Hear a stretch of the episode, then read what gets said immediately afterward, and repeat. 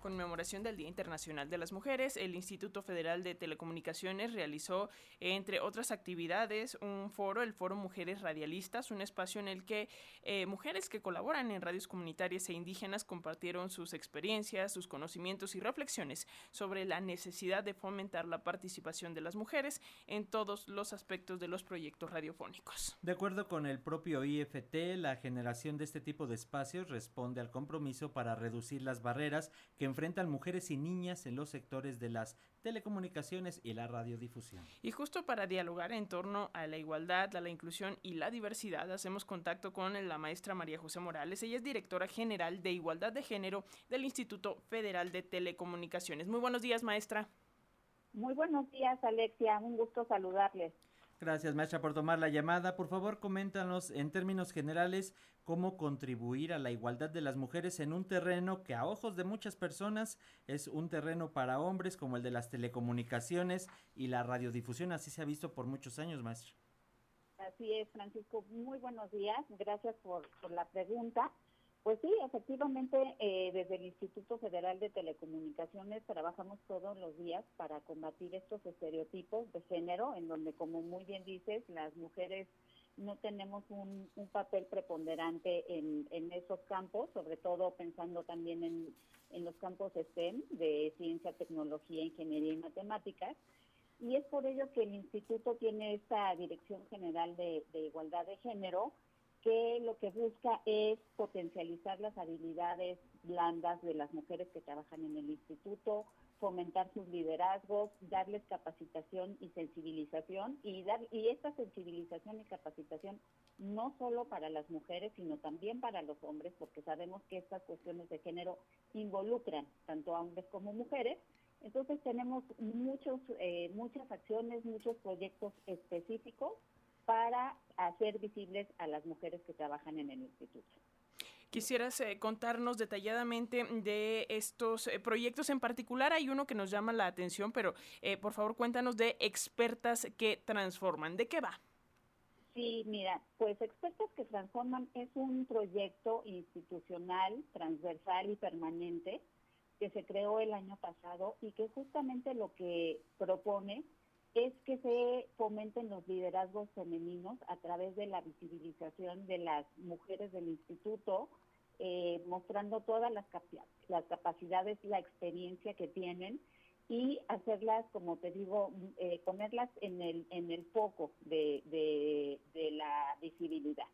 Entonces, este proyecto eh, está compuesto por varios, varias, digamos, vertientes una de las cuales es, por ejemplo, eh, hacer cápsulas en donde cada una de estas mujeres expertas que transforman nos cuenten un poco de su experiencia de vida, nos cuenten a cuáles son los obstáculos a los que se han enfrentado a lo largo de, su carrera profesional y que también se conviertan en figuras en, estos eh, arquetipos que puedan ser seguidos por mujeres y jóvenes, sobre todo queremos acercar a las jóvenes, mostrarles todo lo que puede hacer una mujer en el campo de las telecomunicaciones, por ejemplo, ¿no? Mucha participación en medios de comunicación, estas cápsulas eh, que se transmiten no solo en el instituto, sino a través de las redes sociales, también eh, fomentar que las mujeres participen en, las, en los foros, en los espacios públicos a los que se invita el instituto, porque como ustedes saben siempre hay esta tendencia a, que los que estén en las mesas, en los paneles sean los hombres, entonces que las mujeres sean quienes estén ahí mostrando todos sus conocimientos. También les damos al tiempo de, visibilizarlas, les damos esta capacitación especial en habilidades blandas, en liderazgo con inteligencia emocional, en asertividad, en control de conflicto para que puedan eh, efectivamente ser unas líderes eh, a las cuales se pueda aspirar. Maestra, desde el área en la que tú estás, ¿es, ¿será posible lograr una incidencia directamente también con los varones? Porque, bueno, las tomas de decisiones, esos altos cargos en medios de comunicación siguen siendo ocupados por los varones y hay poca participación e incidencia de las mujeres. ¿Cómo, cómo lograrlo? ¿Hay alguna forma en que ustedes puedan, por ejemplo, eh, capacitar, dar talleres, pláticas a ellos directamente?